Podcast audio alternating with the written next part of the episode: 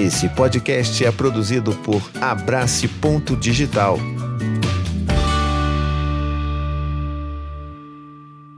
Minha gente linda, minha gente querida, antes da gente ir lá pro episódio, eu quero fazer um pedido. Eu vou estar tá pedindo isso todos os episódios a partir de agora, que é muito importante. O Spotify agora liberou uma nova funcionalidade de você dar cinco estrelas pro seu podcast favorito. Então, poxa, vai lá. Enquanto você tá ouvindo isso aqui, já abre ali ó, o Spotify, vai lá e plim, entendeu? Só taca-lhe os cinco. É, é, é tail, é rapidinho. Você vai lá, cinco estrelas, acabou, não precisa escrever nada. Só vai lá, tá, acabou. É lindo, maravilhoso. E aí você ajuda a gente a divulgar o nosso podcast para mais pessoas por aí, beleza? Toca pro episódio aí. Tricô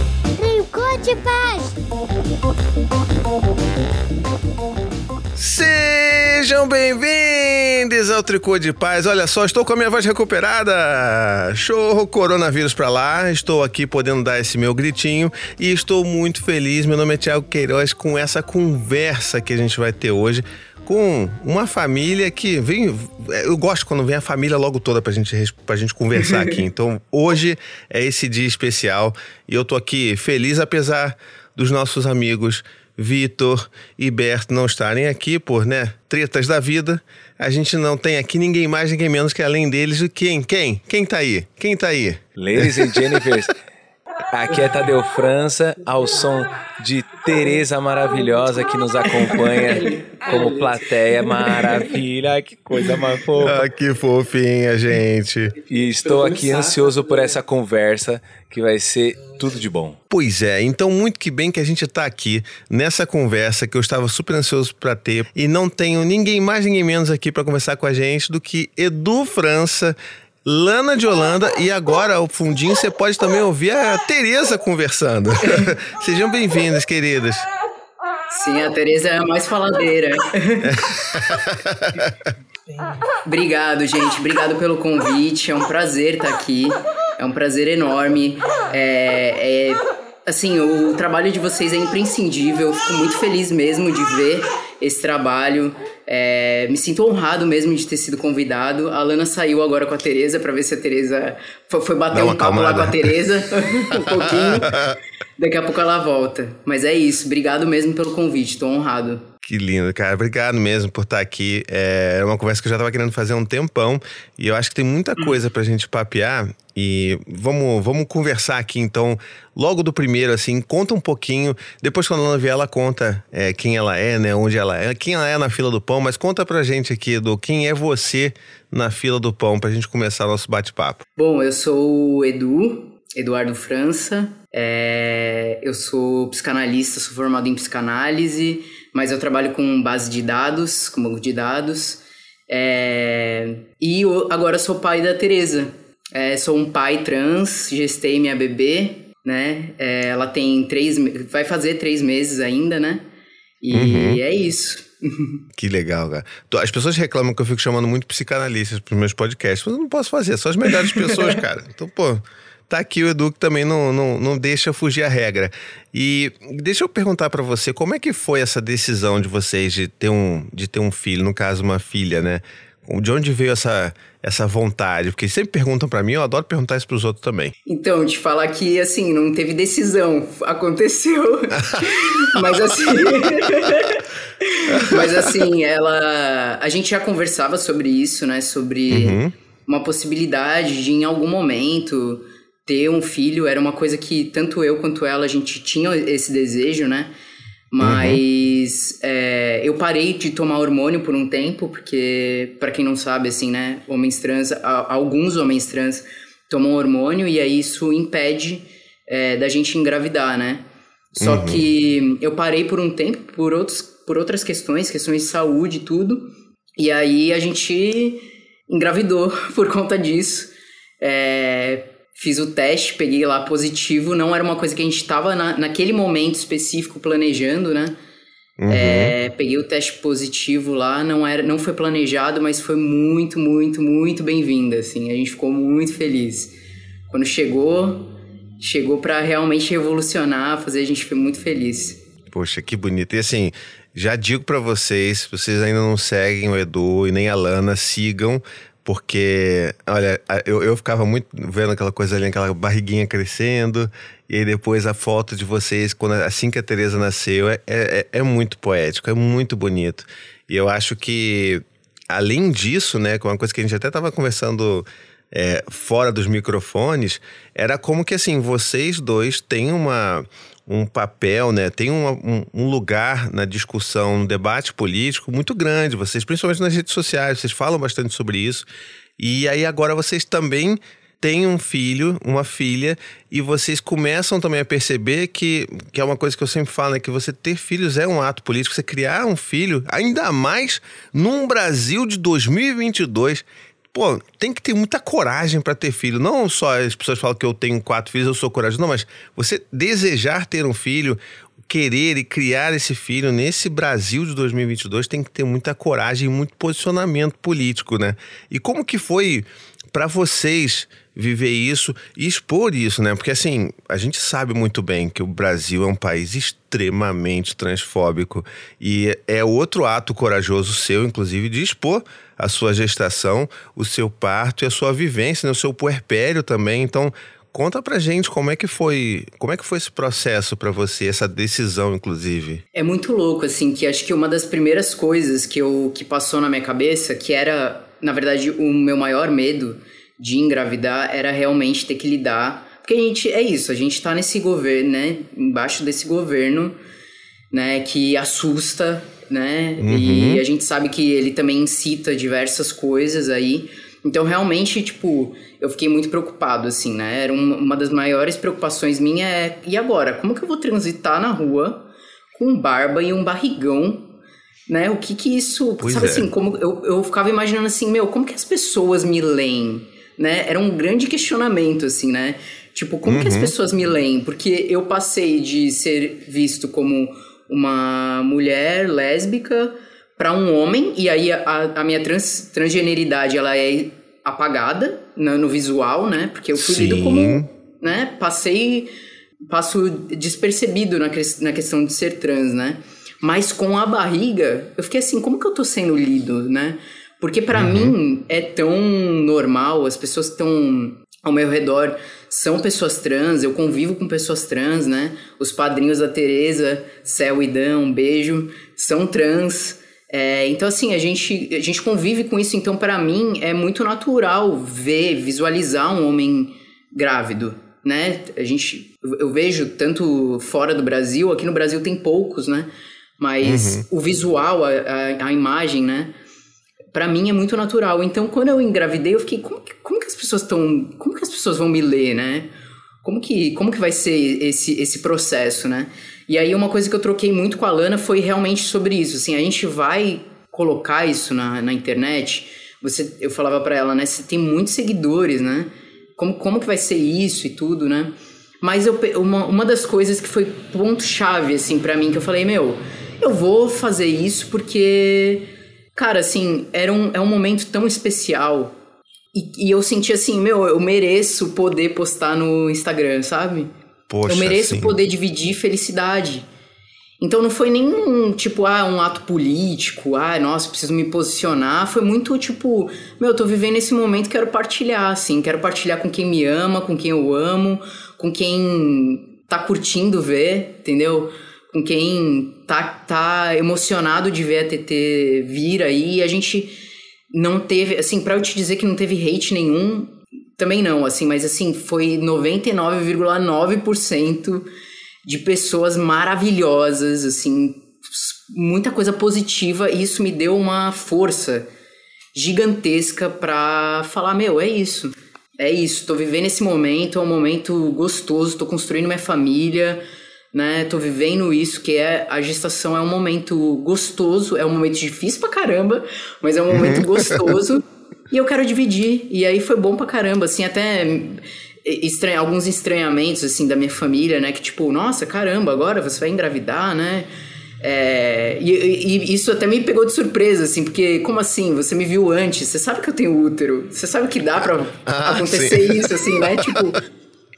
É, mas até rolou um aproximamento, assim, uma aproximação entre eu e a minha família, assim. Então, foi muito gostoso esse momento todo, assim. Não foi um posicionamento político, foi muito mais uma, um dividir afeto, dividir amor, assim. E olha, e olha que importante, assim, eu fiquei arrepiado com a sua fala, Edu, porque é, primeiro que aqui a gente já, já bateu porque o sobrenome é igual, é França, entendeu? Então, ó, pessoas que têm o sobrenome França, você já sabe que, que é gente boa, que é gente fina. E assim, mas me arrepiou muito a sua fala, cara, porque é, normalmente a gente, a gente tende a colocar uma carga é, de, de representação, não sei se é a palavra certa que eu estou usando, mas uma, uma, de uma representação de segurar toda uma, uma, uma classe, um grupo nas costas, uhum. sozinho em qualquer lugar que você vá. Quando você acorda, quando você dorme, quando você come, quando você se deita, se levanta, toma banho.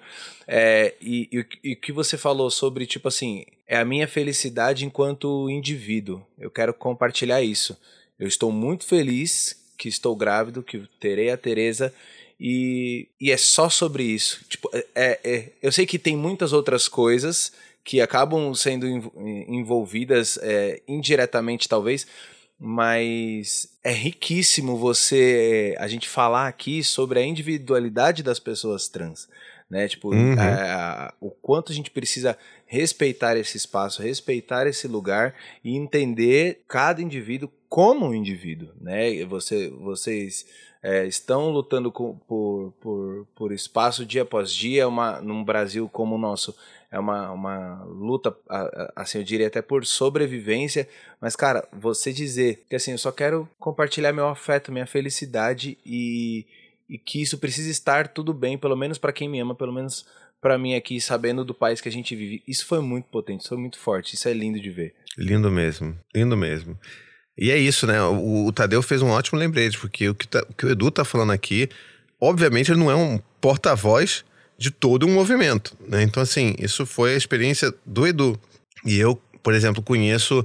É, tenho, tenho amigas que são. que é, Na verdade é um casal de mães, né? São duas mães e, e uma das mães é uma, mãe, é uma mulher trans. E eu lembro de, nossa, assim, quando eu era bebezinha, a filha delas, e elas iam nos nossos encontros, e a gente trocava ideia, e era uma coisa que ela queria manter muito, assim, como ela tinha passabilidade, né, ela queria manter muito aquilo para elas, não queria que todo o grupo soubesse. Então tinha também essa questão que era, né, da, como o Tadeu falou, da individualidade dela, né? Não quer dizer que o Edu tenha optado por isso e essa é uma coisa que todo mundo deveria fazer. Todo homem trans que engravidasse deveria sair mostrando a barriga por aí, não, né? E, mas de, de fato, assim, é como eu, eu sempre lembro de um, de um, acho que foi a própria Pablo que falou, né? Tipo, eu não preciso me posicionar o tempo inteiro também, porque o fato de eu estar aqui ocupando esse espaço já é também uma, um grande movimento, uma grande, um grande posicionamento, vamos dizer assim, né? Então, essa cobrança que existe de, e aí, você vai fazer um textão, você vai falar isso, você vai fazer uma live para falar? Não necessariamente, né? Uhum. É porque a gente não é só, a gente não é só essa identidade, né? É, uma coisa uhum. que eu uhum. costumo falar assim é que é, a gente a militância ela, ela só, só deve existir para a militância acabar porque né o, o, ideal é Perfeito. isso assim né a gente militar para a militância acabar a gente ter outros problemas mais para uhum. frente né a gente lidar com outros problemas eu espero que a Teresa os nossos filhos né, eles lidem com outros problemas, não os mesmos problemas que a gente tem, né? Que, que a música da, da Elis Regina, como os nossos pais, tipo, encerre na gente, né? Que uhum. encerre na gente, né? Que, é, que eles não tenham que lidar com os mesmos problemas que a gente está lidando agora. E isso é, é muito significativo, assim, porque aí eu, a gente pode pensar assim: a gente não é e, e não precisa ser um, um porta-voz o tempo todo, né? Porque uhum. a gente uhum. tem a nossa individualidade, a gente tem que estar tá em todos os lugares, né? Eu e a Lana, a gente tem o costume, às vezes, de ligar a TV e ver de outros países. Então a gente dá uma viajada, a gente vai ver TV da, da Argentina, ver TV do, da Venezuela, enfim, dá uma viajada mesmo. E, uhum. por exemplo, na TV Argentina já tem uma mulher trans como jornalista. Não sei se ela é âncora, mas ela é. Acho que ela é âncora. Então, assim, ela não tá falando da transgeneridade dela lá, ela tá falando sobre diversas coisas, né? E só o fato dela tá lá é uma representatividade, né? Desmistifica muita coisa, né? Muita de colocar essa pessoa sempre num lugar de vulnerabilidade e tudo, né? Sim. Mas, então, então, tipo, eu acho que é isso, assim. É, eu quis expor isso porque eu queria compartilhar. É, eu sou de São Paulo, mas eu tô morando no Rio. Então também foi uma forma de, tipo, mostrar pra minha família que tá longe, né? Poder dividir isso com a minha família que tá longe. Mas também não é uma obrigatoriedade, assim, né? Os meninos trans lidam da forma como eles melhor entenderem isso. Talvez alguns meninos, de fato, é, queiram se posicionar mais, né? Politicamente. Durante a minha uhum. gestação, eu meio que não fiz isso, né? Eu uhum. fiz, fiz pouquinho. Agora que eu tô mais falando sobre isso, tudo, até porque fui um pouco atacado é, por conta depois do nascimento da TT, mas é isso, né? A individualidade de cada um mesmo na hora de lidar com isso, né? É um momento tão delicado, né? Tão delicado, né? Que por si só já traz uma certa fragilidade, né? E aí você ainda tem que passar por tudo isso. E, cara, eu tô, eu tô, eu tô chocado, não sabia que vocês estão morando no Rio, assim. Eu tô.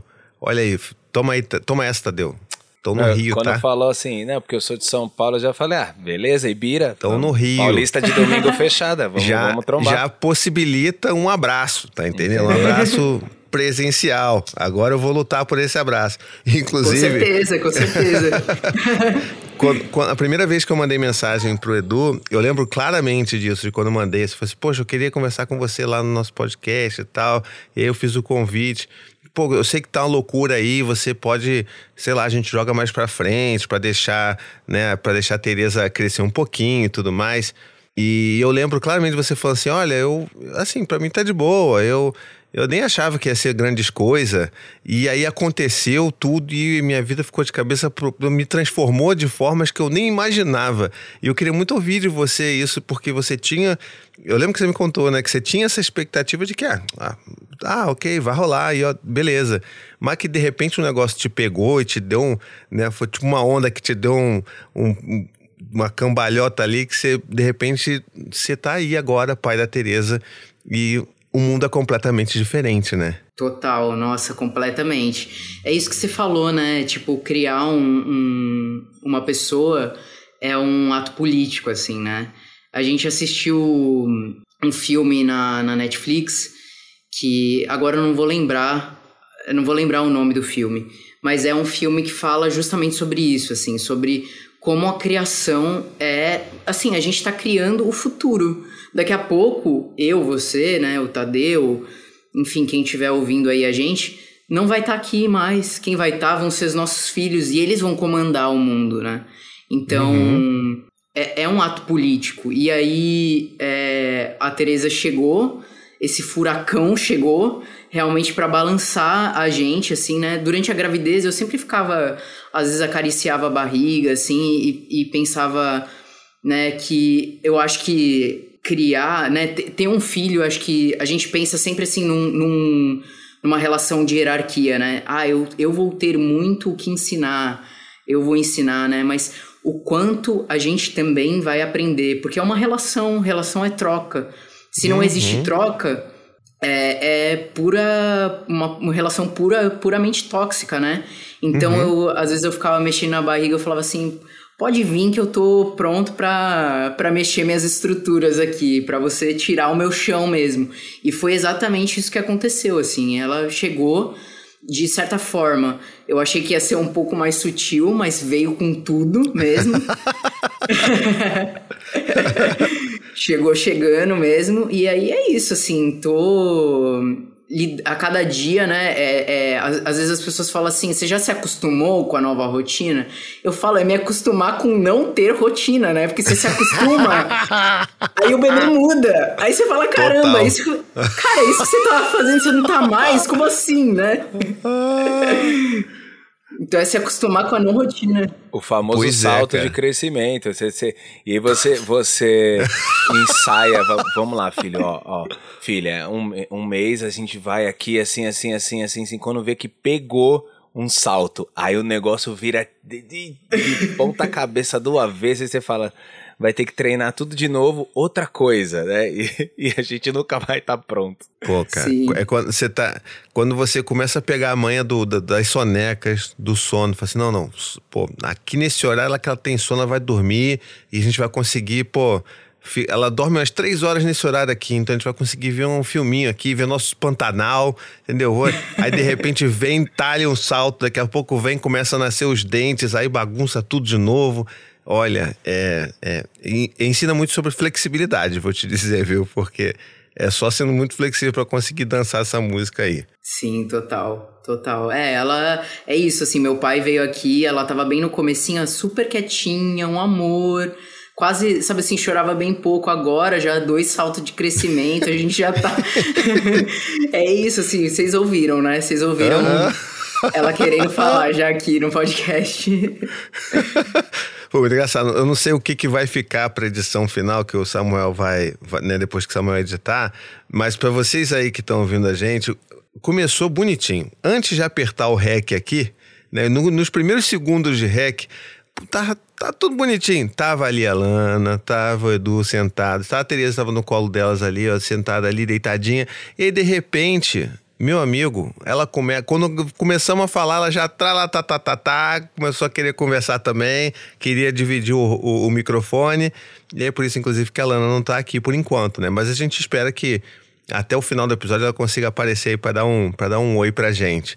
E, é, eu acho eu... que ela, eu acho que ela dormiu aqui. Você quer, Opa. Você quer vir pra cá, amor? Ficar um pouquinho aqui? Ah, tá mas acho que se botar agora ela vai. Vai acordar? É. Você quer ah, que tá no colo? Um Tá no colo, gente. Tá no... Só dorme ah, no colo. Não, então não. deixa, deixa gente, quieto.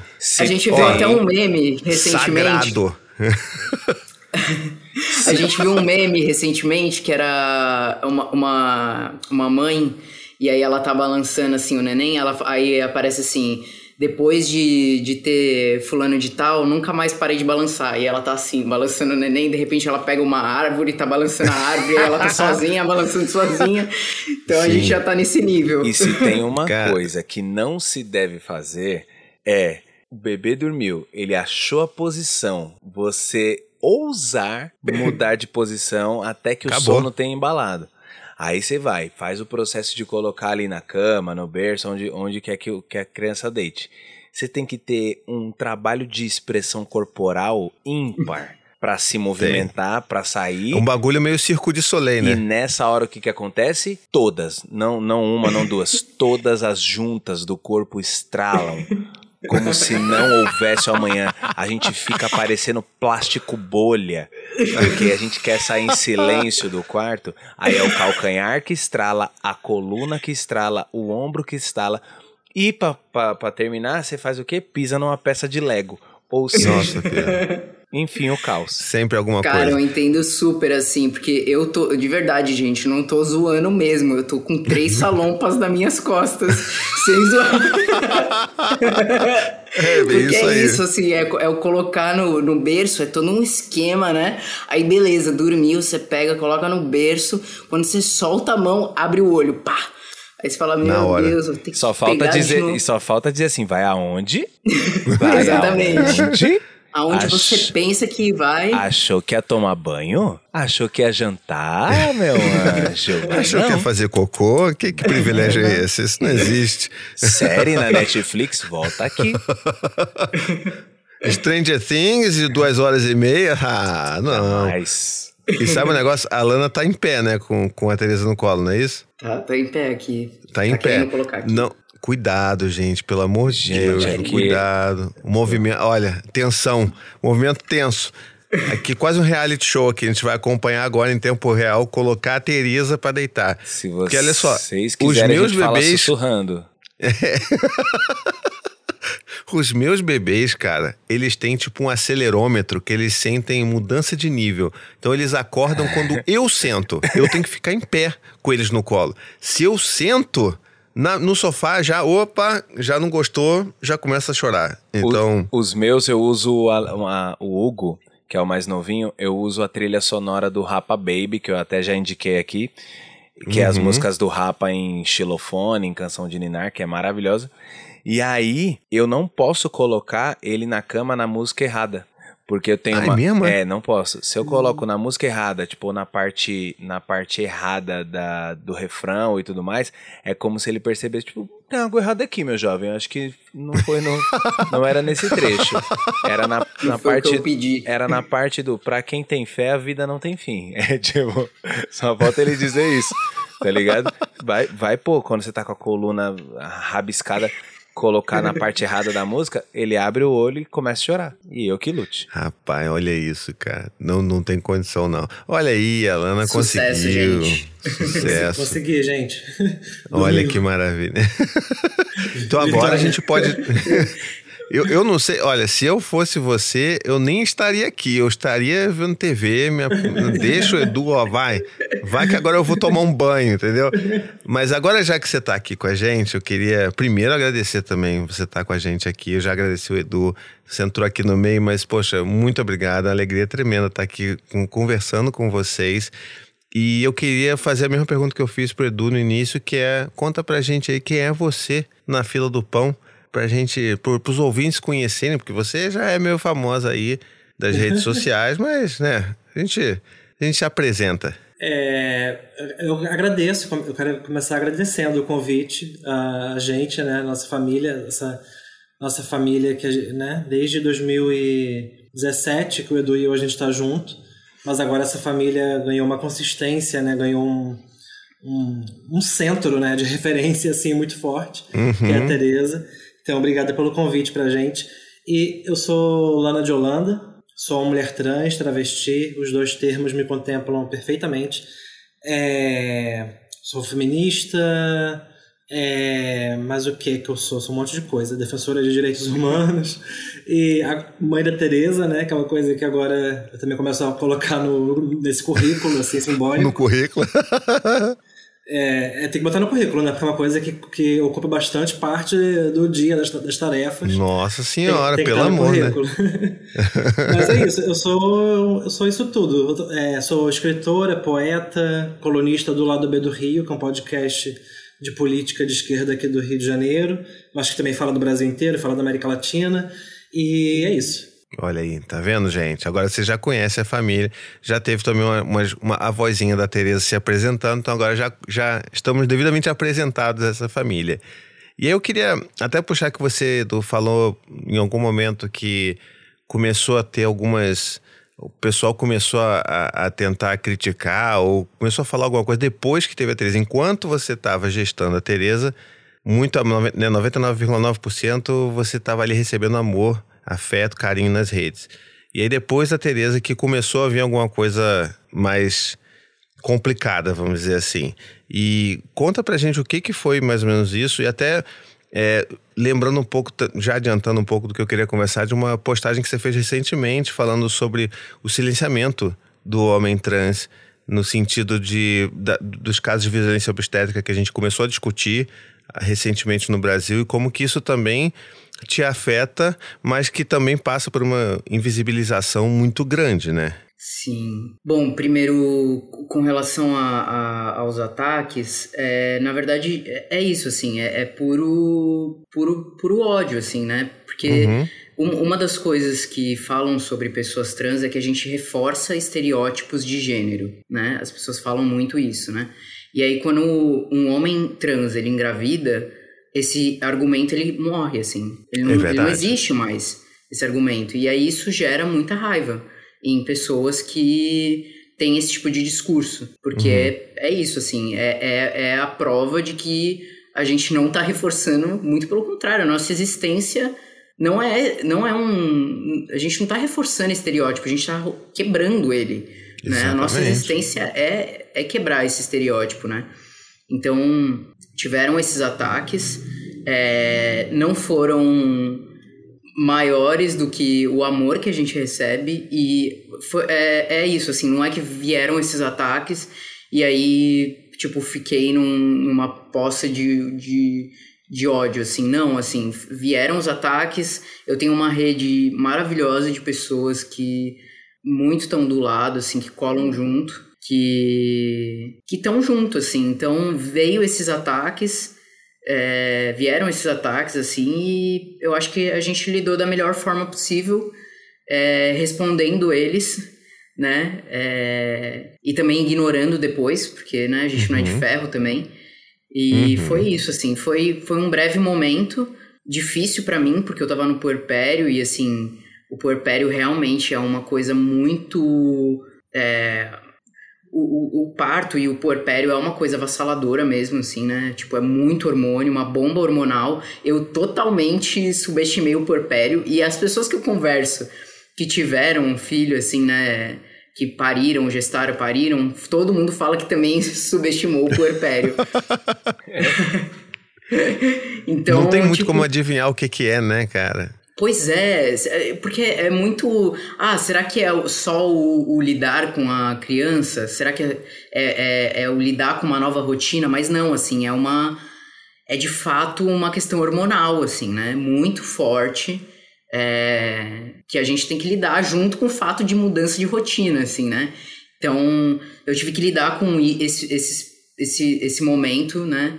De estar tá lidando com o porpério e, e, ter que lidar com esse tipo de coisa. Não fui só eu, tem um outro rapaz trans que ganhou neném, acho que foi uma semana depois que eu, assim, ele também teve que lidar com isso, né? Então, assim, é... Só com de... isso, esses ataques. Com isso, esses ataques, isso. Uhum. É... Só deixem a gente em paz, deixa a gente ter nossos bebês e viver em paz, né, assim. Não é? Mas foi, assim, foi tranquilo, foi meio pontual, assim. E, e ainda bem que a gente tem uma rede muito, muito boa, assim, de, de pessoas ao redor, né? E, é.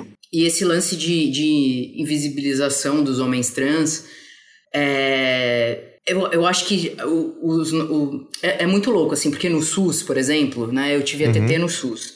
A gente não... Não existe nem espaço para não existe dado sobre homens trans, porque no SUS a gente tem que mudar o sexo para poder ter atendimento é, ginecológico e o pré-natal. Então, assim, não, a gente não existe. Na verdade, no SUS a gente não existe. Não tem como materializar dados porque a gente não existe ali, né?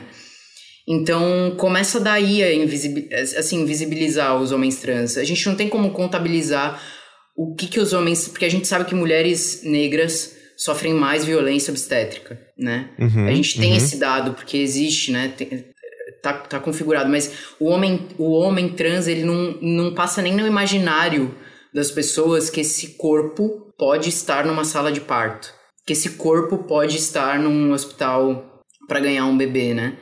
Então, começa por aí, assim. Então, a gente falar sobre isso e, e ter uma linguagem inclusiva, né, na hora uhum. de falar sobre determinadas pautas, né, pautas feministas, para falar sobre, sobre violência obstétrica, é, engloba também homens trans, né? A gente, a gente precisa falar sobre isso porque homens trans também são corpos possíveis de passar por violências obstétricas, assim, né?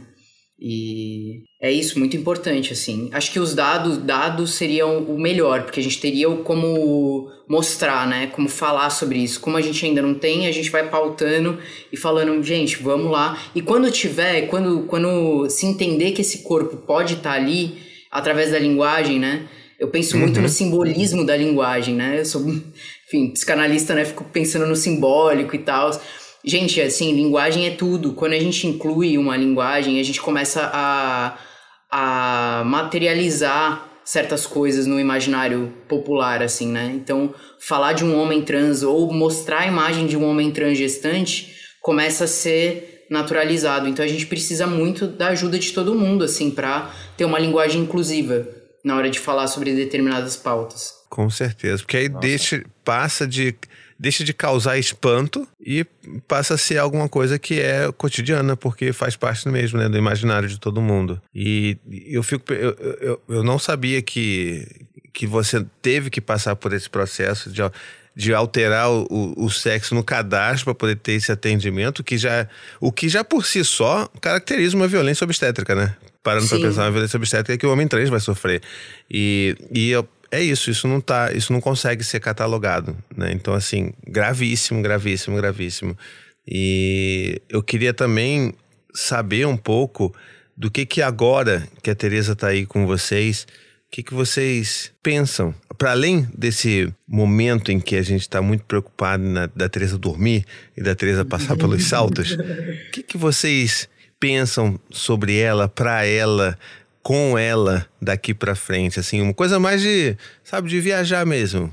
E aí perguntar primeiro para Lana e aí depois Edu responde. Ah, eu até eu até escrevi uma uma postagem esses dias falando sobre isso, assim, é o Edu e eu a gente conversa muito sobre isso, né? Acho que todo casal, né, quando uhum. desejou muito, né, ter o filho, acho que o Edu falou, né? Ela não foi planejada, mas ela foi muito desejada. Acho, acho que esse tipo de conversa ele acontece o tempo todo, né? O que a gente quer, como a gente vai fazer. E não existe muita resposta, né? Acho que existe muito mais pergunta nesse momento. Ela está com dois meses e pouquinho ainda. Existe muito mais pergunta do que resposta. E muita, óbvio, também existe muita expectativa da nossa parte. Né? Aquilo que a gente sonha, que a gente quer, mas ainda algo que ainda está um pouco distante, né? Mas uma coisa que a gente quer muito, e embora a gente ainda não, não saiba quais ferramentas, né, todas que a gente vai usar, mas que a gente deseja muito, é que ela seja livre. Livre, assim, que ela seja livre, que ela tenha segurança onde, onde ela esteja vivendo, que ela tenha segurança para ser quem ela é. Eu acho que isso é muito importante, assim, né? Óbvio, entendendo todas as limitações do mundo que a gente vive, do país em que a gente está, né? São muitas limitações, né? As limitações também colocadas sobre o corpo dela, né? Esse corpo de uma, né? Que é, vai ser um ser humano com, né? É, com útero, com, com, né? Um ser humano também com capacidade de gestar, né? É, se assim ela quiser, se assim ela desejar. E a gente sabe também as violências que existem, né? Sobre esses corpos. É, né, é como se fosse um selo, né, um carimbo, né, de uma de uma pré-violência que vai ser jamais então é, é, muito, é muito difícil, é muito limitante, mas a gente tem muito esse sonho, né? Eu acho que o sonho que a gente tem é esse, assim, de querer que ela seja uma pessoa livre. Inclusive, aproveitar e falar isso, antes de passar para o Edu, é, quando a gente, quando começamos a contar para os amigos que ela, né, que a gente estava grávido, esperando um bebê, os amigos, né, nossos amigos cis, é, né, que, não, que não são trans, eles começaram logo a meio que perguntar ou meio que sugerir assim, ah, então vocês vão dar uma vocês vão dar uma educação neutra, vocês vão dar uma educação, vocês vão dar um nome neutro, vocês vão dar um nome é, não binário. E aí a gente, a gente até refletiu um pouco sobre isso, assim, né? Será que a gente deveria dar, uma, dar um nome neutro? Será que a gente deveria uhum. chamar ela, sei lá, de Ariel, de, sei lá, qual, né, de algum nome neutro? E a gente depois, né, pensando sobre isso, a gente até conversou com esses amigos, assim, e entre a gente também, por que que essa expectativa existe em cima da gente, que é um casal trans, né? Parece uhum. que parece que essa expectativa de romper com sexismo, é, né, com todos os, os estereótipos de gênero precisa é algo que só as pessoas trans têm que fazer, né? Porque ninguém pergunta isso para os seus amigos cis, né, as pessoas que não são trans, quando a amiga cisgênera fala que está grávida. Ninguém pergunta para ela assim: "Ah, você vai dar um nome neutro?" Né? É, Mas quando é, é, quando é um casal, não só um casal trans, acho que um casal, os casais LGBT no geral, né, acho que casais de lésbicas também, né, quando fazem inseminação, quando adotam, os casais gays também, eu acho que existe essa, essa, essa expectativa de romper com algo. E o que a gente conversou entre a gente, que a gente também conversou com alguns amigos, é que a gente quer sim romper, obviamente, com, é, com toda uma pressão que, que teoricamente já nasceria com ela. Então, assim, ela é uma criança é, nesse mundo, ela é uma criança né, que nasceu com todos esses signos né, genéticos, corporais, que se entende quanto menina hoje na nossa sociedade. Uhum, uhum. E a gente também não quer criar um ser humano que seja, na verdade, um extraterrestre, que não dialogue com ninguém, que seja a criança estranha na hora do recreio e que sofra um nível de rejeição talvez a mais do que talvez ela, inclusive, já sofra por ser Sim. filha de um casal trans, por ser filha de um casal LGBT. Então é isso. Entendendo todos esses signos que compõem a Teresa, que compõem o corpo dela, a gente, a gente, a gente pensou assim: vamos dar um nome que a gente gosta. E o nome que a gente gosta é Teresa. O nome que a gente gosta. Né? A gente poderia dar um nome, um nome neutro, mas não tem nenhum nome neutro que a gente, que a gente gosta. Então, assim, eu, eu, eu, vou ter que dar um nome, eu vou ter que dar um nome que eu não gosto só porque eu sou uma travesti e o Edu é um homem né? trans. Né? Imagina. Passar Imagina. a vida inteira chamando a tua filha por um nome que, pô, não, mas é porque é um posicionamento, precisa, né? Pois é. É, o Edu também falou isso, né? Assim, a nossa gravidez, ela foi uma gravidez, ela foi um processo da nossa família. Ela não foi um ato político, um ato revolucionário, uhum. nada disso. Ela foi um gesto, né, orgânico e de amor e de afeto de uma família. E, obviamente, mas é, é, ela se chama Teresa e tal, mas a gente quer que Teresa seja uma pessoa livre. né? Se ela for uma mulher cis, ela vai ser uma mulher cis, se ela decidir não ser, ela não vai ser. O que acho que o diálogo é muito importante, né? A gente vai ainda aprender como fazer isso, entender como fazer isso. Né? A gente não tem resposta nenhuma para nada ainda, mas a gente quer muito que isso seja. Porque eu não tive isso na minha vida, o Edu também não teve isso na vida dele. Então, que, que desde o começo ela, ela entenda que ela pode ser quem ela quiser. Se ela quiser ser uma mulher forte, ela vai ser uma mulher forte. Que ela seja, seja uma mulher forte que ela seja uma mulher segura e se ela também não quiser ser uma mulher, a questão é só dela, né? Mas que ela seja uma que ela seja uma pessoa livre e segura, independente das escolhas de vida dela. Eu acho que esse é o nosso maior sonho para ela, assim. Nossa, ó. Gente, que fala incrível, é, Ana. Ó, Nossa senhora. Deus. Peraí, peraí. eu fiquei, de verdade, fiquei Se muito, localiza aí. É, não, eu fiquei muito, muito, muito emocionado com, com a lucidez e maturidade dessa fala para entender, assim, é, é, porque, ó, gente, vocês estão ouvindo? Se você não entendeu que, que esse episódio é sobre amor, velho. Se você não entendeu que esse episódio é sobre amor, é, volta umas casas, porque a, a, o que a Lana falou aqui é de, é de, de tamanha importância, de, de, de uma grandiosidade, assim, de, é, de proteção, de, de entender a, a, aonde a gente tá, o país que a gente vive, o carinho nas, na, em cada escolha de vocês é, é de verdade. Eu, tô. Eu, assim, não, vou jogar no Google aqui palavras porque eu tô sem, porque. Sério. Mas olha, até antes do, do, do Edu falar, eu queria super comentar isso, porque eu tenho refletido muito, assim, sobre essas questões que a Ana trouxe é, já há algum tempo, né? Já há alguns anos, inclusive. Até porque é, é um negócio muito louco, assim. Vocês vão ver isso. Primeiro filho, primeira filha, a gente, a gente fica com várias elucubrações. Não, porque vai ser assim, quero que faça tal jeito e tudo mais. Aí você tem todo um pacote que você quer fazer e tal. E aí você vê na vida que essas expectativas elas vão acabar se frustrando, né? Porque tem uma coisa que a gente não consegue controlar, que é o nosso próprio filho, né? A nossa uhum. própria filha, que vai ter a sua própria individualidade, vai dizer aquilo, quem ela é e aquilo que ela quer. E é muito bonito ver que você já tem essa, essa, essa visão de dar essa liberdade para Teresa. Mas eu sempre fiquei pensando nisso porque quando o Dante, né, meu filho mais velho, nasceu, eu e a Anne, a gente tinha muito essa preocupação. Poxa, vamos tentar criar ele da forma mais neutra possível, né? É, a gente não deu um nome, né, um nome que fosse neutro, mas a gente queria que depois que eu consegui né, nomear, vamos dizer assim, que o que eu queria era de fato que ele crescesse livre, não só ele, como os outros filhos também. E quando eu falo isso, muita gente às vezes fica, poxa, mas você não devia criar ele sem gênero? né? E eu, tipo assim, não, porque isso, no final das contas, isso vai ser uma decisão dele e de uhum. cada um desses filhos. Se eles querem ser pessoas, por exemplo, agêneras, né? Então, assim, eu não posso, eu não posso impor isso para eles, mas o que eu posso é oferecer um ambiente que eles se sintam acolhidos e amados incondicionalmente. E até porque, se eu retirar todo e qualquer signo de gênero da vida deles, eu teria que a primeira coisa antes de fazer isso, me mudar para uma caverna e me isolar completamente da sociedade, porque a sociedade é completamente oposta a isso. E é claro que não é porque a sociedade faz isso que eu vou deixar, né, seguir a coisa correr frouxa. Mas a gente tem que lembrar que os nossos filhos daqui a pouco, né? A Tereza vai estar entrando numa creche ou na escolinha, ela vai estar começando a ter contato com a menininha. Por mais que você fale assim, não, minha filha Tereza nunca vai ter um vestido de princesa rosa, não vai ter nada disso. Vai ser tudo roupa cinza, marrom, verde, né? Que era o que a gente imaginava até pro Dante na época. Mas ele vai começar a entrar em contato, ela também vai começar a entrar em contato com meninas que usam rosa, com meninas que, que gostam de boneca, de princesa.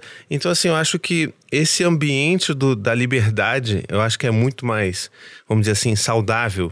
Não só para as crianças, mas para a gente também, porque tira um peso, né? Você. Tá, tá bom, vai, só quero que sejam livres mesmo. Então, que, que beleza foi ouvir você falando isso, Lana. Que bom que vocês, olha só, com a filha de dois meses, já estão pensando dessa uhum. forma. Né? Uma coisa que a gente às vezes demora anos para se dar conta.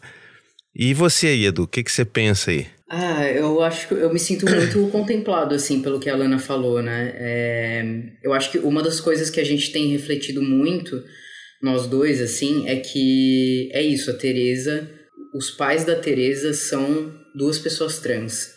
Uhum. E aí, essa é uma questão que passa muito na nossa cabeça, assim, porque é isso, assim, a gente não é uma. Às vezes as pessoas falam assim, ah, uma família trans. A gente não é uma família trans. Eu e a Lana somos trans. A Teresa é Verdade. um bebê. É um bebê. Ela, ela não é trans e ela não deixa de ser. Assim, né? Ela é só um bebê que está existindo agora, precisa do, dos nossos cuidados, né? Então, é, eu acho que é isso, assim, é, é, o respeitar a individualidade dela, é o deixar ela contar, ela, ela vai contar a história dela. A gente vai estar tá junto, óbvio. A gente vai, talvez, dar o caderno e o lápis, mas quem vai escrever a história vai ser ela. A gente vai estar tá junto para ir amparando, né? E, enfim, tá, tá, tá junto nisso, né? Mas a grande, a, a, a, nossa grande, a maior preocupação é de fato assim, como que vai lidar, porque é, somos poucos os pais trans hoje, né? Num, num Brasil é, governado por um, por um fascista. É, uhum. A gente não sabe como, como que enfim, a gente sabe que ele incita e é, a, a, população e como que, como que a gente lida com isso, como sendo dois pais de uma bebê que Daqui a pouco é uma criança que anda, que vai ter dia das mães, dia dos pais, a gente vai se apresentar. E aí, essa é uma preocupação, assim, como, como que a gente vai lidar com isso. Mas eu acho que é isso, assim, aí aos poucos apresentando as coisas para ela e dando as ferramentas para ela, para ela e contando a história dela, para ela escrevendo a história dela e a gente tá junto para ir de alguma forma amparando ela nesse nesse caminho, né? Acho que é mais ou menos isso. Que bonito, que bonito. Só queria dizer que o chat dos apoiadores está assim pegando fogo de amor borbulhando, amor borbulhando paixão. Eu não tô vendo, gente. Tá, ó, tá, é. Eu vou te que dar esse help. eu sou, não, não mas eu vou te dar esse help. porque a, a nossa produção aqui, a Tami, ela foi jogando aqui, porque eu acho que nessa casinha nova que você colocou a gente não dá para ver. Então, se me permite, host, eu vou dar uma por favor, lida por aqui. Gentileza. Eu vou dar uma lida Toca aqui aí. em alguns em alguns algumas mensagens do nosso do nosso chat. A Luana disse que pauta importante é essa sobre a violência obstétrica com homens trans, ainda mais em face de tudo que aconteceu nos últimos dias. Ela mesmo disse também: "Ai, gente, que trem emocionante. Gente, é trem, é locomotiva, é navio, é todos os meios de transporte, o puro suco da emoção. O Léo disse: tá maravilhoso. Maria também disse: pauta maravilhosa. E assim, é, vocês de fato estão trazendo um, uma. Aí o pessoal vai mandar mais e a Tami vai mandar aqui, tá? Mas vocês estão trazendo uma, uma conversa tão rica pra gente aqui e pro nosso público que eu acho que esse tem tudo para ser um dos episódios assim mais escutados, porque vira e mexe a, até no, no, nos grupos de apoiadores, nos nossos grupos que a gente tem, surgem assuntos e muitas vezes faltam faltam referências, faltam um conhecimento maior sobre como falar, o que falar. Então esse episódio vai de verdade entrar aí pro ranking, viu? Pode esperar. E não é só, e não é só falta conhecimento, falta também vivência, né? Isso. São vivências diversas. Eu acho que a gente tá, tá. Por isso que eu tô tão feliz de poder estar tá conversando com vocês. Não no sentido de, pronto, olha, a gente tem aqui a figurinha aqui, falamos com um pai trans e uma mãe trans, uma mãe travesti. Não. É porque a gente precisa ampliar esses diálogos, né? É, é o que o Edu falou, a gente precisa normalizar a existência e, e normalizar que famílias também existem e que também não vão ser iguais, exatamente iguais à minha e a do Tadeu, né? Então por isso que eu acho que é tão importante mesmo. E, e eu queria também, inclusive, falar, perguntar para vocês também o que, que vocês têm pensado agora que vocês estão aí com as coisas começando a aliviar, de, né? Aquele terror dos primeiros momentos ali passou. E aí, será que já tá dando saudade de ter, de ter um barrigão de novo? Ou será que você vai fazer, não, pelo amor de Deus, cala essa boca, ainda tá muito recente? Ou será que, poxa, mas talvez, quem sabe, né? Porque, né, a gente às vezes a gente gosta de sofrer, né? A gente é brasileiro gosta de sofrer. O Edu sente saudade da barriga. Eu sinto, é. eu acho que é, é, muito engraçado, assim, porque durante a, a gestação eu fiquei assim, meu Deus do céu. Como que alguém engravida de novo? Meu Deus, sou puro enjoo. Inclusive, uma das coisas que eu mais falei, porque assim, é, o primeiro trimestre foi horrível para mim, assim, de enjoo, passei muito mal. O segundo trimestre foi maravilhoso. Eu tava naquela fase do amor, sentindo ela mexer, não sei o que lá. O terceiro trimestre, meu pé tava parecendo um pão gigantesco. eu deitava de um lado, doía, deitava do outro, doía, ela chutando minha costela. E aí, é, o meu parto, assim, foi, foi muito, muito foi muito respeitado, assim, foi um momento muito. Até converso com a Lana, assim, tipo, é, não consigo parar de falar, assim, porque é uma coisa que me emocionou demais, assim, vivenciar isso foi uma coisa, assim, realmente avassaladora na minha vida, assim. Mas depois, quando eu tava no quarto, eu ficava assim, gente, para as outras gestantes, né, que foi no, no SUS, então a gente dividiu o quarto com três outras uhum. pessoas, uhum. né? E aí eu ficava assim, gente, porque todo mundo reclamando, né? Todo mundo reclamando, tipo, meu Deus, que dor, ai meu Deus, não sei o que. E eu ficava assim, gente, como que alguém engravida de novo? Mas, gente, passou. Sabe o esquecimento que você falou, uh -huh, Thiago, no começo? Pois é, esqueci, assim. Aí eu já tô com saudade da barriga, porque eu só lembro das coisas boas, do chutinho, tá né? Do só? carinho. Que bom que é assim, né?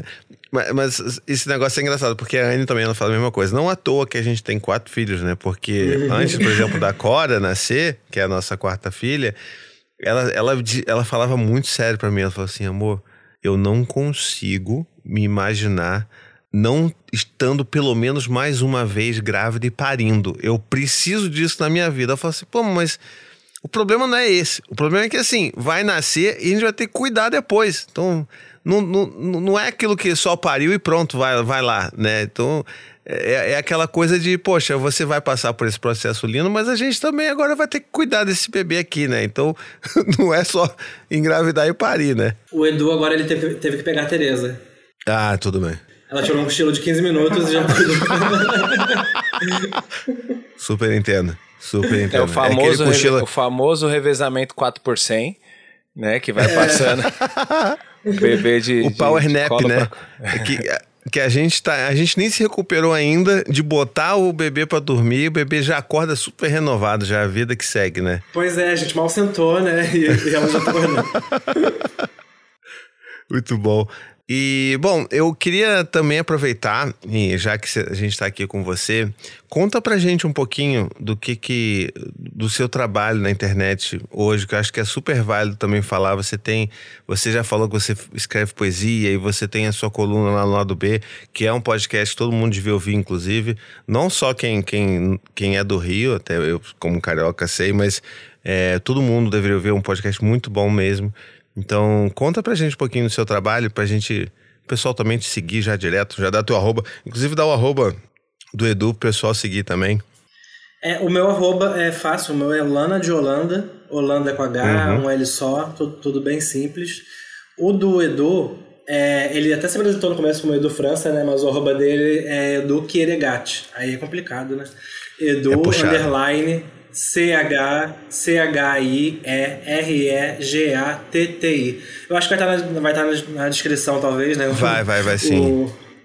Então, mas é isso. E, cara, assim, eu não sei falar muito sobre o meu trabalho na internet, de verdade, porque eu, eu, eu, eu, não sei o que eu sou. Eu fico assim, eu não sou youtuber, eu, eu, eu não sei o que eu sou. Eu sou uma pessoa, uma pessoa que escreve.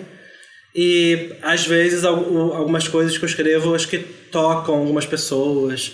E aí, obviamente, eu fico muito feliz, né? Assim, é, eu tava até lendo esses dias, né, que é, a maravilha de você escrever de você escrever é alguém poder ler e o terror de você escrever é também alguém poder ler. Né? Então eu tava pensando sobre isso, assim, é, o que eu faço basicamente é escrever. Tipo, recentemente eu me assumi enquanto poeta, né? Que é uma coisa que eu sempre gostei também, mas que eu não.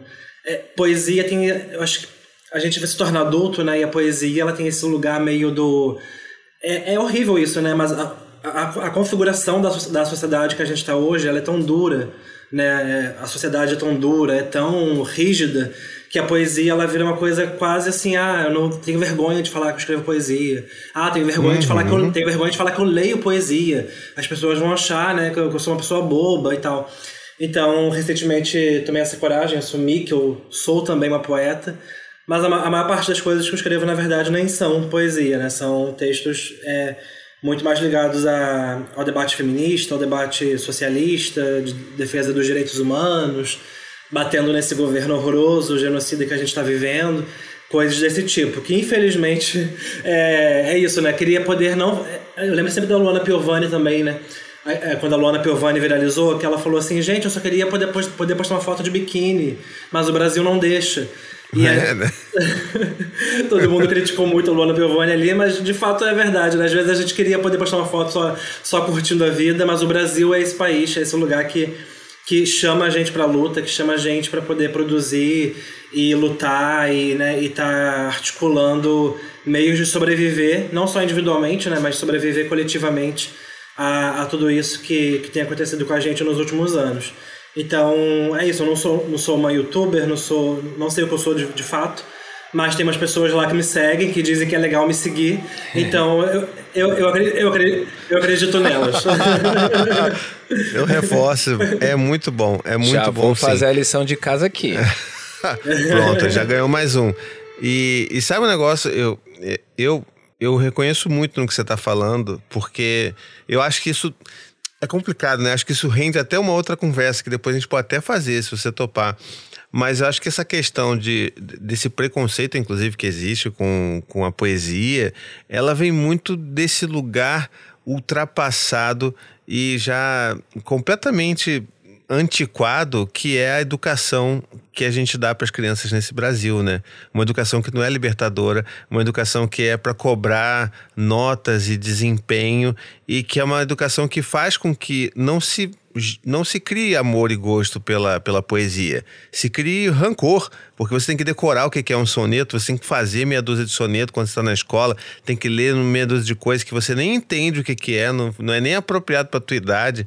E aí depois você depois você né, fica adulto ali, você cresce, você não quer nem mais saber daquele negócio. Ou quando você quer saber, você meio que tem aquilo, aquilo que você falou de é aquela aquele lugar esquisito de que, sei lá, crianças gostam de ler e que na verdade não é, é muito mais do que isso, né? É, você posta uma poesia, né? Você compartilha uma poesia nos stories, as pessoas falam assim que foi, tá triste? Aconteceu alguma coisa. Quer um Quase emo, né? É isso. É, mas é, esses dias, essa semana, né? Tem alguns dias que a gente, inclusive, comprou alguns livrinhos infantis para Teresa, né? É isso, né?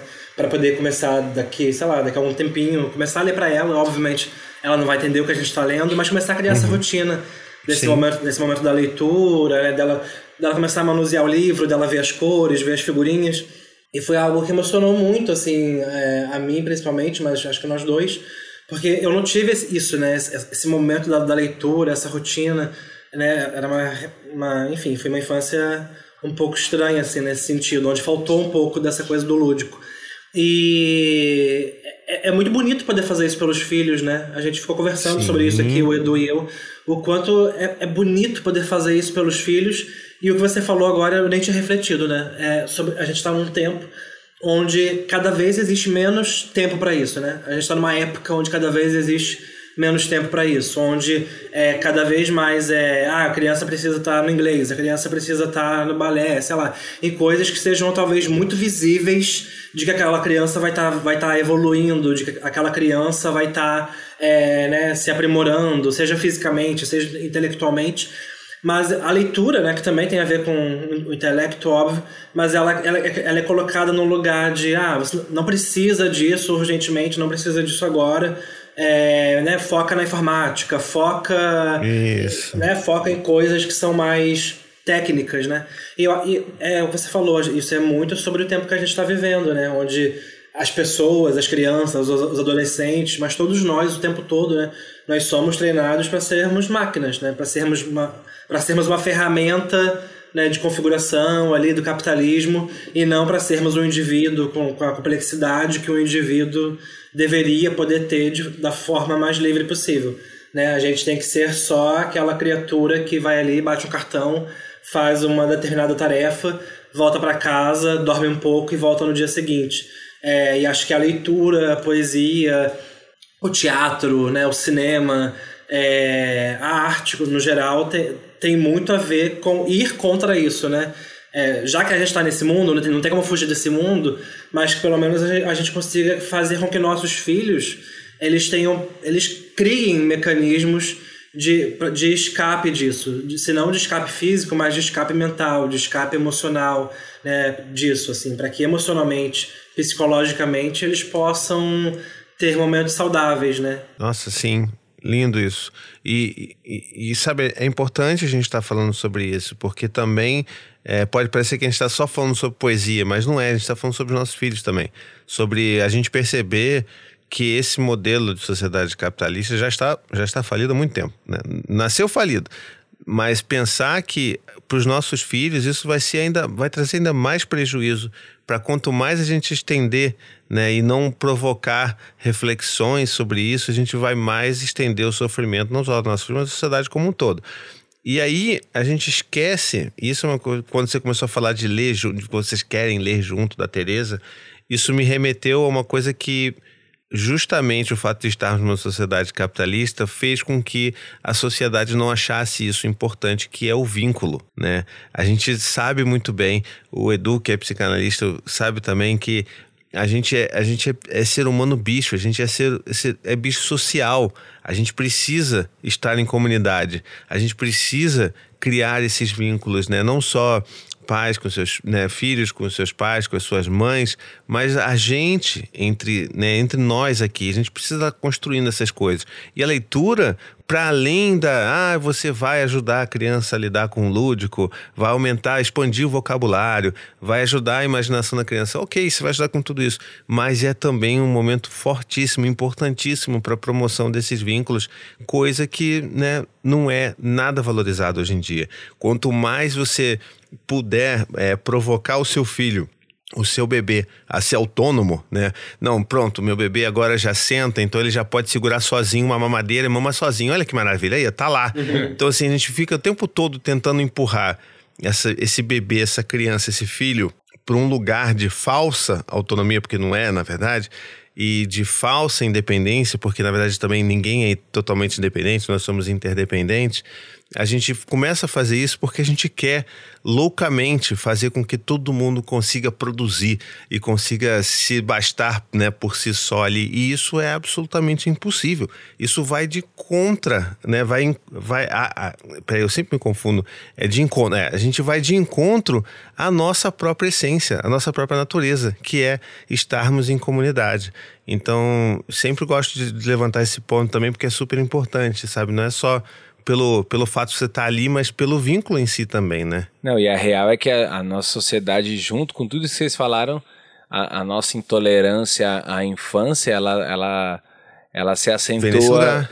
Vem desse, exatamente desse lugar. Tipo, a gente parece que faz de tudo, mesmo que inconsciente, para que a criança deixe de ser criança o mais rápido possível. É, a, a gente gosta da, da criança, mas não gosta de cuidar dela, né? Então, gosta do, é, eu, eu, ouço muito algumas pessoas falando assim, não, eu gosto de, de criança, mas a dos outros, não quero, né, tipo, não quero para mim, eu quero, brinco, tiro uma foto, é, cheiro, cheiro cangotinho, cheirinho de neném e devolvo. Começou a fez cocô, tem que cuidar, tem que alfabetizar, tem que pagar boleto da criança, as contas que a criança demanda, é, comprar fralda, eu já não quero mais, né? E aí a gente tenta é, a todo custo é, tirar essa, essa, esse momento dela e afastá-la dela. É, eu postei um texto esses dias falando, até algumas pessoas discordaram e tudo mais, que é quando a gente fica perguntando o tempo inteiro o que, que a criança é, vai ser quando crescer, o que ela vai ser quando crescer, e aí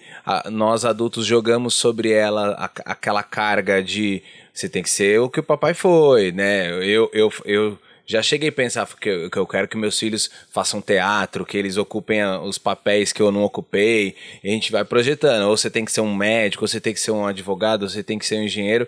E tipo, mas a criança só quer ser agora ali a criança que, que come terra, sacou? Que, que tá brincando, uhum. que.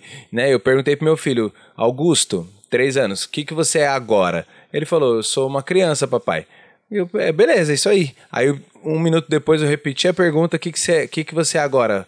Filho, ele falou, eu sou um peixe. E aí saiu imitando um peixe.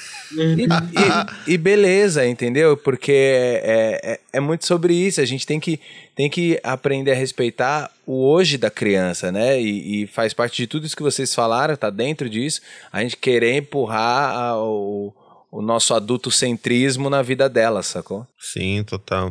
E não à toa, inclusive, que todo o trabalho que, que relaciona ao cuidado dos filhos, né, seja quando ele é, é, principalmente na sociedade que a gente vive, ele é majoritariamente né, feito por mães, é, mas seja a mãe ou seja o pai que vai executar aquele trabalho do cuidado, do, de criar um filho, de estar em casa cuidando do filho, são os trabalhos que são nem considerados trabalhos, né? Porque você não fez nada. Não, você não fez nada o dia todo, o que, que você fez? Você não fez nem a janta, você não limpou a casa, você não passou a roupa. E tipo, cara, é o, é o trabalho mais importante que tem você criar você um pequeno ser outro ser humano vivo, né? é, pois Só é. Queria ver se tivesse um, um, um salário mensal para quem cuida de filhos, se ia ter mais de 5 milhões de crianças sem o nome do pai na certidão. Hum. Não é? Pois é. Né? Exatamente a, Argentina, a Argentina aprovou ano passado, né? Um salário, um salário uma renda mínima, de, na verdade, para os cuidadores, né? Principalmente as mães, né? Mas para os uhum. cuidadores de solo de, de criança. Ai, que perfeito. Ah, não sabia dessa não. Que legal. É importante, cara. Tem, tem que ter um, uma remuneração. Porque aí você também diz, é, como é que você ajuda a equilibrar mais essa essa balança de poderes, né, que o, que o dinheiro traz. Eu lembro, eu, eu até gravei um vídeo recentemente é, de, uma, de uma pergunta que eu recebi no Instagram de uma mãe pedindo ajuda de como que ela poderia explicar pro companheiro dela que o, o trabalho que ela faz com o filho é um trabalho muito grande, mas e que ele não é porque ele ganha mais do que ela que ele não deveria estar fazendo aquele trabalho também, que ele deveria também né, não, não deveria estar se abstendo de cuidar do próprio filho porque ele ganha mais. E aí eu fico pensando assim, cara, olha isso, a gente está em 2022 e esse tipo de pensamento ainda existe. Do cara falar assim, não, eu ganho muito mais, eu trabalho muito mais, não, esse, esse negócio aí você que faz. E eu, tipo, cara, o que, que é isso? Sabe? Como é que isso é possível ainda? E um tipo de renda dessas pode ajudar também você a tentar equilibrar, por mais que eu acho que né, gente desse tipo não tem muita salvação, né? Um cara que pensa desse jeito, para ele pensar, mudar, vai ter que ter uma transformação muito grande na vida desse cara, né? E é muito louco que isso, né, do, dos, dos pais. Eu, eu tava ouvindo um, um episódio daqui do podcast de vocês, e aí eu vi que vocês falaram que a maior parte do público é, são mães, né? E eu, uhum. isso é muito simbólico. Isso é simbolismo Sim. do quanto os pais não se sentem na obrigação de fazer a, parte deles, que nada mais é do que a parte deles, né? Só que, é, só que pensando em tudo isso, né? Assim, para além disso, né? Deles não, não se sentirem responsáveis, a própria sociedade faz com que eles não se sintam responsáveis, porque né? É a pessoa que pare, que fica em casa durante quatro meses, o pai fica só sete dias. Isso é muito absurdo, né? Uhum. Uma, uma coisa que eu e a Lana, a gente tem conversado muito desde que a TT chegou, assim, é porque realmente, assim, é, é muito trabalho. É um trabalho integral, né? É um trabalho integral, é o dia inteiro. Então, a gente sempre fica pensando assim, caraca, como que deve ser ser solo nesse momento, né? Como que deve ser? Porque, assim, a gente ainda tem o privilégio de estarmos os dois em casa. A gente consegue se dividir. Quando um tá com a TT, o outro tá lavando a louça. Quando o outro tá com a TT, o outro tá limpando o chão. E assim vai rindo o dia todo, né? Mas e quantas pessoas estão sozinhas em casa porque a sociedade entende que o marido tem que voltar a trabalhar, porque ele tem que ser o produtivo, ele tem que sair da uhum. casa e ela vai ficar em casa durante quatro meses sozinha, fazendo tudo, né? Então, realmente, assim, é muito é, é um. É, é, são os caras que não, não se entendem nesse lugar e é a própria sociedade, o sistema né, capitalista que empurra os caras para longe desse espaço também, né? Sim, total. É total isso.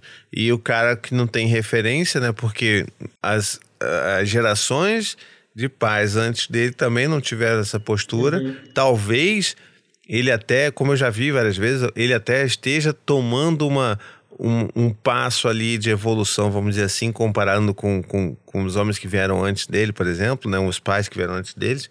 Mas ainda assim é muito pouco. Ainda assim é muito pouco. Eu te digo com, com toda tranquilidade. A, o único lugar que é meio, mais ou menos meio a meio, a, a audiência entre pais e mães, é aqui nesse podcast. Todos os outros conteúdos que eu crio são é maioria esmagadora de mulheres que estão ali. Você vai ver lá o demographics lá, tá lá mulheres. E, e você fica, poxa, eu não sou um cara que estou falando sobre maternidade, nem poderia, né? Eu falo sobre minha experiência, falo sobre filhos e tá aí, todo mundo aí podendo comparar. Eu, eu por exemplo, já fiz palestra que no final chegava um cara para mim e falava assim: pô, olha, muito bom seus vídeos, gosto pra caramba, viu? Minha esposa vê, manda para mim os que ela acha que, que vão me interessar, e aí eu assisto. Muito bom, parabéns. Eu fico assim, pô, velho, que isso, cara? Corta o bife, minha esposa corta, é, corta o bife, mastiga, né? Pô, não. me dá. Tá vendo é. errado. Ela, a minha esposa mastiga, né, regurgita a isso. papinha e vomita na minha boca e eu engulo também. Então, é assim, isso. pô, cara, não, não é esse é o caminho. É muito louco que tem muito, muita gente que acha que, ah, vou trocar uma fralda, vou dar uma, uma madeira, vou, sabe assim, segurar um pouquinho no colo é o suficiente. Não, é, é muita coisa, né? É, é, é você de fato se entregar para isso, porque é criar uma vida. Uma vida demanda muita coisa, não é só trocar uma fralda, né? Uhum, é muita uhum. coisa. Então, quando a pessoa fala, fala isso, tipo, olha, eu não pesquiso, outra pessoa me dá mastigado, é assim, né? É muito não se encontrar nesse lugar de responsabilidade mesmo. E justamente Sim. por conta desse, por exemplo, eu, eu produzo conteúdo de, de humor, né, sketches relacionados a esse tema também.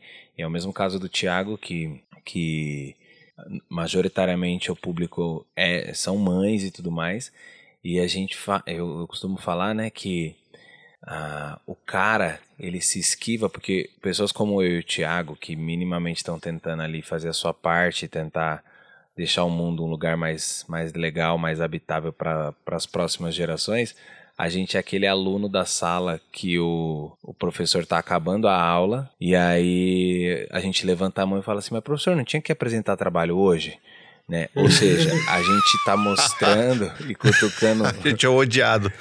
a gente é odiado, porque a gente tá, a gente tá tipo assim, meu, cala a boca, ninguém tava falando disso, vocês vão cutucar um, um bagulho que foi projetado pra gente, que tá deixando a gente no privilégio aqui gostoso, e você vai falar sobre isso. Cara, não fica quieto. Então, esse cara não segue a gente, porque se ele seguir e ele vê, ele vai aprender. E se ele aprender, ele não tem como desaprender, não tem como desver o que ele já viu. Aí ele vai ser cobrado. Ele não compartilha o nosso uhum. conteúdo justamente porque ele vai ser cobrado. Ué, você compartilhou um vídeo ali de, de carga mental, ali de, de divisão das tarefas com a parceira, mas aqui mesmo não tô vendo nada não, o, Jobson como é que funciona essa aí, né? Entendeu? Então, é, é, a gente precisa falar sobre, so, sobre isso também, né? Porque é, não é só sobre trocar fralda, tirar fotinho no Instagram, ou jogar pro alto e girar e fazer aquela, aquele retrato da, do pai de margarina, né? O pai de selfie. É, tem muita responsabilidade por trás. E, e sabe uma coisa assim, até pra gente ir finalizando aqui, porque a gente já tá aprendendo a Lana, o Edu e a Tereza aqui já há mais de uma hora nessa conversa, mas a conversa engatou, gente. Mas eu, eu queria só fazer um. remeter aqui a uma coisa que o Edu, se não me engano, foi o Edu que falou. Que dessa expectativa que existe entre vocês estarem quebrando, né? O, não, não lembro agora se foi a Lana, que essa expectativa de vocês, por serem um casal trans, estarem quebrando estereótipos e tudo mais, e que, vamos, vocês deveriam estar fazendo coisas e tal. E olha que coisa, né? Isso que a gente está falando aqui agora, tudo isso que a gente está falando, não deixa de ser uma grande quebra de estereótipos de gênero. Por mais que eu seja cis, inclusive, né? Porque o estereótipo que se espera de um, de um, de um pai é que ele não participe mesmo. Né? E a gente. Eu, assim, eu lembro claramente de uma vez que eu conversei com o Léo, que é um homem trans, e, e ele me falou muito disso. Foi assim, cara, que um dos meus maiores processos enquanto eu estava fazendo essa transição foi de entender qual que seria essa minha masculinidade, o que que, qual seria minha, né, o que, que eu performaria enquanto homem, porque eu não quero, eu rejeito esse papel do homem que é esse homem escroto, machista, brucutu. Então, também parte por essa masculinidade que a gente está buscando e tentando descobrir o que, que é, que vai completamente fora desse, né, vamos dizer assim, desse padrão que existe por aí, né? Total, total. É uma coisa que eu tenho pensado muito, assim, né? É de, de, por exemplo, esse lance de referência de pai, né? Vocês falaram aí que é, boa parte das pessoas não teve. Não, às vezes não tem nenhum nome do pai no RG, né? Pois é. quantos, quantos brasileiros não tem contato com o pai? E quando tem contato é aquele cara que tá lá distante, né? Que né, não, não, é, não é um cara presente, né? Ele tá ali, mas ele não é presente, né? E no meu caso foi isso, assim, eu não, eu não tive contato com meu pai. Hoje eu tenho um bom contato com ele, mas é, eu não tive, eu não cresci com essa figura paterna, né? Mas aí eu fico pensando assim também, a gente precisa necessariamente é, dar esse tom binário para a criação, assim, sabe? Porque o, o que, que, sabe assim, necessariamente eu preciso pensar no meu pai para poder ser pai para minha filha, ou eu posso pensar na minha mãe, no afeto que minha mãe me deu para poder ser o pai da minha filha, sabe? Claro. É claro. isso, assim, né? É, é, é, a gente tá falando de amor, assim, né? Se, se, se cair muito nesse, nesse lugar binário de tipo, a mãe faz tal coisa, o pai faz tal coisa, e eu preciso de uma referência masculina necessariamente para poder criar minha filha, a gente vai cair mais uma vez reforçando estereótipo, né? Do que é o trabalho da mãe e do que é o trabalho do pai, né? É só a gente seguir o que, da forma que a gente. É isso, assim, eu olho muito e, e, e penso muito na minha mãe quando eu tô com a, com a Tereza, assim, né? Eu sei que a minha relação é diferente, né? Minha relação com a Tereza é diferente da relação de um homem cis com o filho, né? Pelo fato de eu ter gestado e tal. Mas uhum. é isso, assim, eu penso muito na minha mãe. Eu vou ser o pai da Tereza pensando e lembrando sempre na figura, na figura da minha mãe. É verdade. São as figuras de cuidado de que você tem de referência, figuras de afeto. Uhum. E você, como psicanalista, sabe muito bem, né? Que é, dentro desse campo da psicanálise e da psicologia já se prestou muito de serviço para né, vamos dizer assim, encapsular esses papéis, esses modelos do que, que é o homem, do que, que é a mulher e o que, que você tem que fazer. E volta e meia aparece. Vocês vão ver que vocês estão ainda né, fresquinhos nessa, nessa parentalidade. Mas volta e meia pipoca uns textos antigos aí de psicóloga que tem 200 anos de idade, falando que o filho que não tem a presença de um pai, de uma figura paterna, vai ficar traumatizado pro resto da vida. E aí, assim, é sempre essa luta, a gente está sempre batendo nessa tecla, porque, né, tipo, então sei lá, né, desse, desse censo aí que teve aí dos 5 milhões e meio de, de, de, crianças que não tem o nome do pai, então essas crianças estão estão lascadas, porque elas uhum. aí não, nunca viram nem sinal do pai. Então, assim, babou para elas. E não é isso, a gente sabe muito bem que não é isso, né? Sim, inclusive podem romper, né? Podem e devem, né? Romper pois com é. essa. Com essa. Né? A gente conversa muito sobre isso também, eu e a Lana, né? O que a gente teve de bom, conseguir passar para Teresa e o que a gente teve de ruim que morra na gente assim que, que a gente não carregue as coisas que da, da nossa criação que de certa forma fizeram mal pra gente, assim, né? Então tem uma frase da Lin, da Linda Quebrada, né? Que ela fala no tweet dela, né? Ela fala sobre isso, né? Ela tá falando muito sobre violência com travestis, né? Mas ela uhum. fala assim que, que morra em nós, assim, na nossa geração, mas que não nos mate, né? Que não nos mate, mas que morra em nós. Que os próximos que venham não tenham que passar por essa mesma coisa. E para mim isso tá muito vivo com a Teresa que uhum. as violências que. Porque assim, é, é, meio que óbvio que de alguma forma levar a gente pra terapia ela vai, né? A gente vai errar. A gente vai certeza. errar, com certeza. Mas e é que importante que erre, né? Uhum. Uhum. Mas que seja pouco, seja tentando acertar, né? É... Mas é isso, a gente pegar o que foi errado com a gente e que acabe em nós, assim, que a gente consiga não atravessar isso pra... e passar para ela, assim, né? Olha, lindo. Na mosca. E ó, gostaria de dizer que no chat dos apoiadores supimpas, tal qual Roberta Miranda dizia, há uma nuvem de lágrimas sobre os olhos dos apoiadores supimpas, que o pessoal está extremamente emocionado com o nosso papo aqui, com a nossa conversa, assim, que a gente nem sentiu o horário passar, se é, a gente entende a demanda de, de um bebezinho pequeno de dois, três meses, a gente sabe, vai, já vai, né? Estamos caminhando para o final aqui, o, o Thiago já falou, mas os apoiadores eles estão aqui empolvorosos, emocionados com a conversa de vocês dois, então tá, tá lindo de ver, de ouvir e é um privilégio nosso ter vocês aqui, de verdade. Com certeza. Vou aproveitar, inclusive, esse gancho do, do Tadeu e, de fato, abrir aqui o, o, o comecinho do final do nosso episódio. Então, já, já vamos aqui chamar o nosso bloquinho de indicações supimpas. Indicações supimpas! Mas muito que bem, então. Agora que a gente tá chegando ao final, porque, poxa, a Tereza tá ali desmaiada nos uhum. braços de Edu. E a gente não quer, quer, quer que eles aproveitem esse momento também, né? É, eu queria chamar esse nosso bloquinho de indicações supimpas. E a minha indicação de hoje é um livro de, assim, eu não vou estar tá inovando muito, porque eu tô sempre falando dela. Mas é claro, da Bell Hooks essa maravilhosa Bell Hooks. Um livro que acabou de ser lançado pela editora Elefante, da Bell Hooks, o mais novo que saiu, que é Escrever Além da Raça, Teoria e Prática. E eu queria só compartilhar com vocês um trechinho para vocês terem uma noção do que é o poder da palavra de Bell Hooks, que eu tô aqui sempre fazendo evangelização dela. Ela já assim, ó.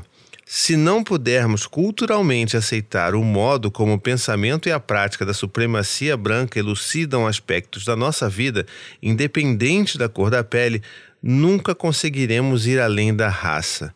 Olha o que, que essa mulher é, minha gente. Então fica aqui a dica de mais um livro de Bell Hooks para a gente se apaixonar aqui, refletir e engrandecermos enquanto sociedade. Ó, oh, eu quero indicar, assim, Desculpa, senhores ouvintes, você é apoiador, você que acabou de ouvir uma indicação de Bell Hooks e vai ouvir essa indicação aqui de cultura inútil de Instagram que eu vou trazer, mas que me faz rir quando eu tô rolando o feed, mais uma bobeirinha. É um perfil chamado arroba tobias.oficial tobias.oficial eu não sei se vocês já viram que é tipo um não sei, eu não sei se vai dar pra, pra mostrar aqui que é desse menininho aqui ó ah, esse, meme, essa, ah, esse meme é famoso.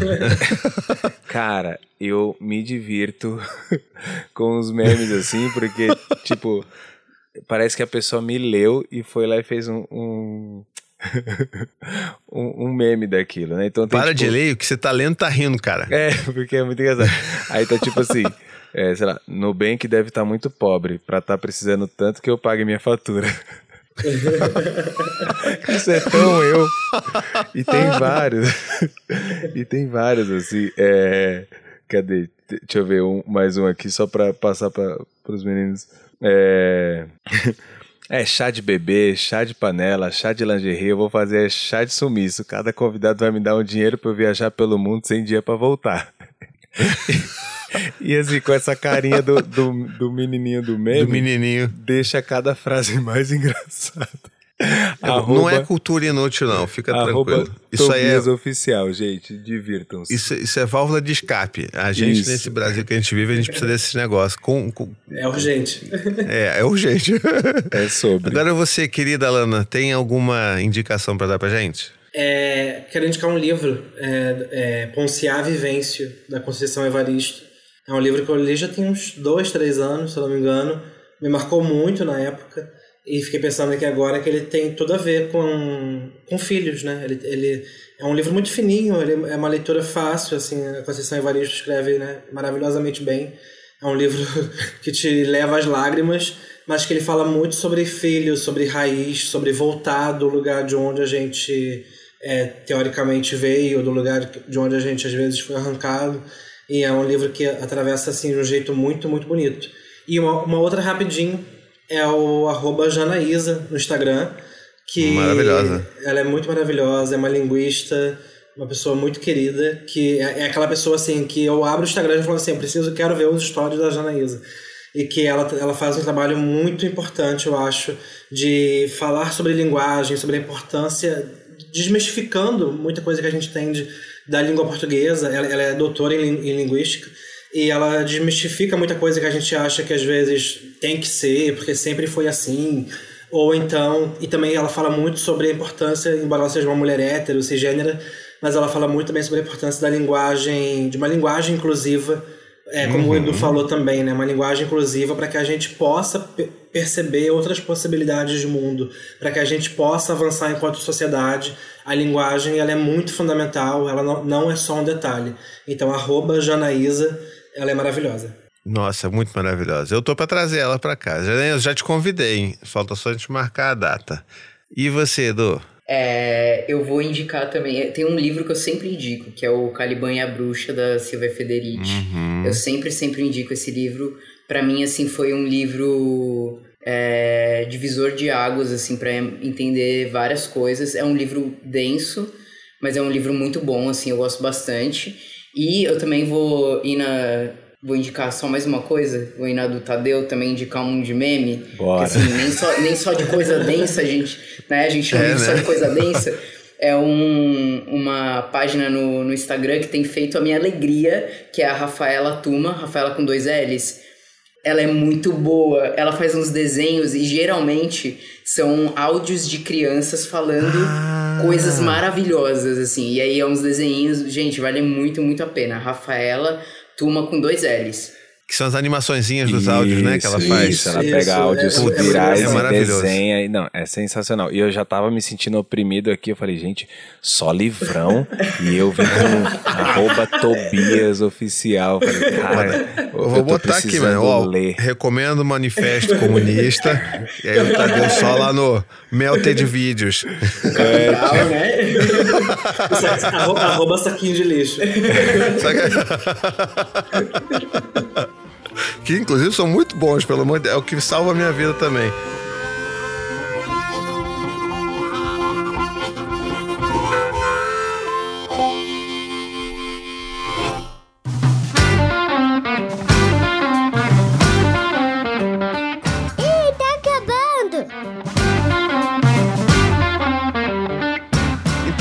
Minha gente. Estamos chegando aqui ao final de mais um episódio. Um episódio lindo que, como muito bem disse o Tadeu, um episódio sobre o amor, sobre o afeto, sobre a importância das relações. Eu estou transbordando de alegria e de agradecimento, de gratidão. Não gosto de falar muito de gratidão, porque gratidão virou um termo que, né, que hoje é quase pejorativo, mas eu estou muito agradecido mesmo por vocês estarem aqui com a gente. Então, muito obrigado. Poxa, é, acho que que seja que seja a primeira, a primeira de muitas vezes que a gente vai conversar ainda por esse mundo afora. E agora, sabendo que vocês moram no Rio, vou cobrar sim o meu abraço pra gente se abraçar, se encontrar, trocar ideia. Então deixe aí o, os- as palavras finais aí, o, o que vocês quiserem deixar pros nossos ouvintes, para acompanhar vocês, que vocês quiserem anunciar aí. Tá com vocês agora. Eu quero agradecer. Agradecer você, Thiago, agradecer Tadeu, agradecer Tami, Samuel, também que tá aí nos bastidores, na produção. É, Fiquei muito feliz assim com o convite e mais feliz ainda agora em ter em ter conversado, assim, É, uma parte ficou eu, uma parte ficou o Edu, a gente se revezando aqui com a Tereza. no finalzinho, que bom que a gente conseguiu, né, ficar nós dois juntos. É, né? Mas realmente, e, e, obviamente a audiência, né? Os seguidores que estão aqui também acompanhando e quem vai ouvir depois também nas plataformas. É, é sempre muito gratificante. É a primeira vez que a gente participa de uma coisa falando enquanto pai, enquanto mãe, assim, publicamente. Né? É, desse jeito né, formal, assim, né? É, então, agradecer. E acho que é um espaço que foi muito bom de. Que bom que foi aqui, que bom que foi com vocês. Sabe? Que são pessoas que a gente que a gente ouve, que a gente acompanha e que a gente sabe que tem uma responsabilidade real, assim, por trás do, do que fazem. Obrigada, viu? Ah, que lindo. Eu também quero agradecer, me sinto totalmente contemplado por tudo que a Lana falou, assim, de verdade. é, agradeço muito por vocês terem chamado a gente. O papo foi ótimo, de verdade. E, Thiago, bora marcar esse abraço aí, hein? E Tadeu, Opa, agora sim. cola pra cá também que a gente marca. Ó, eu posso não estar Tadeu. no, no Rio. eu- A capital é aqui. A Não, capital é então, aqui, cara. Eu posso, mas assim, Thiago, você tá se vangloriando que, que eles moram junto aí. E só que, assim, eu posso dizer que sou primo de Edu França, então, assim, lute, sabe? Engula. Eu sou um França. Sobrenome ele é não um é França. nada. Sobrenome não é nada, rapaz. Então já vou te chamar de primo, Edu. é isso. Muito bem, gente. Então, obrigado a vocês todos que ouviram a gente até hoje, até agora, né, aqui, que acompanharam a gente até o final. Obrigado aos nossos apoiadores supimpas que estavam aqui também acompanhando a gente nessa, nessa transmissão. Se você quiser mandar o seu, seu e-mail pra gente, comentar esse episódio, vai lá no tricôdepaz.com e não se esqueça de divulgar muito esse episódio. Esse episódio tem que ser ouvido por muita gente. Bota nos stories, marca a gente, marca a Lana, marca o Edu, marca o Tadeu, marca a gente que a gente vai repostar. Eu, eu vou repostar, é, eles eu não posso, né? Obrigado, pelo amor de Deus, já estão fazendo muito de estar tá aqui com a gente conversando. Mas o Tadeu, o Tadeu reposta, o Tadeu eu, eu obrigo ele a repostar, pode deixar. E aí a gente vai construindo cada vez mais essas novas conversas, conversas tão aprofundadas e tão importantes sobre o amor, não é não, Tadeu? Com certeza. Muito obrigado. Eu tô assim muito feliz e enriquecido com essa conversa. E é isso. Então, ladies and Jennifers, um beijo, até a próxima e tchau, tchau. Beijo, gente. Beijo, gente. Beijo, gente. Tchau. Tchau, tchau.